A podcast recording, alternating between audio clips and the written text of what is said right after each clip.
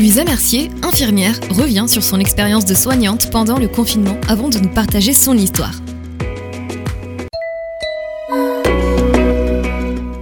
Je m'appelle Visa, je suis fille de Dieu et je suis infirmière en France. Je suis portugaise et j'ai habité au Portugal jusqu'à mes 22 ans et j'ai déménagé euh, en France depuis 8 ans. Vous travaillez dans le domaine médical et comment euh, la période de confinement s'est déroulée pour vous? Euh, alors pour moi c'était assez spécial parce que je, je venais de, de signer une promesse d'embauche euh, pour euh, une crèche familiale. Donc euh, du coup j'étais prête à commencer une nouvelle expérience hors de l'hôpital.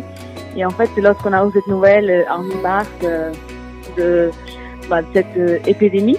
Je savais pas trop euh, qu'est-ce que j'allais faire, mais je sentais que c'était pas trop à la maison que je devais rester. Et en fait, du coup, j'ai proposé mon aide à l'hôpital pour rester un peu plus. Bah, je sentais vraiment que c'était, ouais, que c'était la chose à faire. Et en fait, ça c'était assez intéressant parce que finalement, je me suis trouvée à Pâques. L'hôpital n'avait pas vraiment besoin de moi parce qu'ils avaient déjà prévu d'un renfort. Mm. Et je j'ai dit, Seigneur, euh, qu'est-ce que je fais? Euh, Où est-ce que tu veux que j'y aille?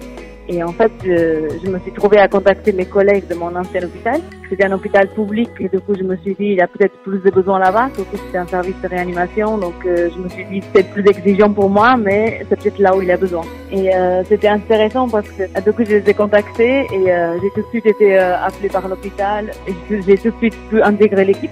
C'était assez challengeant pour moi, mais c'était bien de pouvoir être là, pouvoir soutenir les collègues et pouvoir aider pendant cette saison difficile. Se sentir utile, surtout à ce moment-là. Ouais, clairement, c'était pas facile.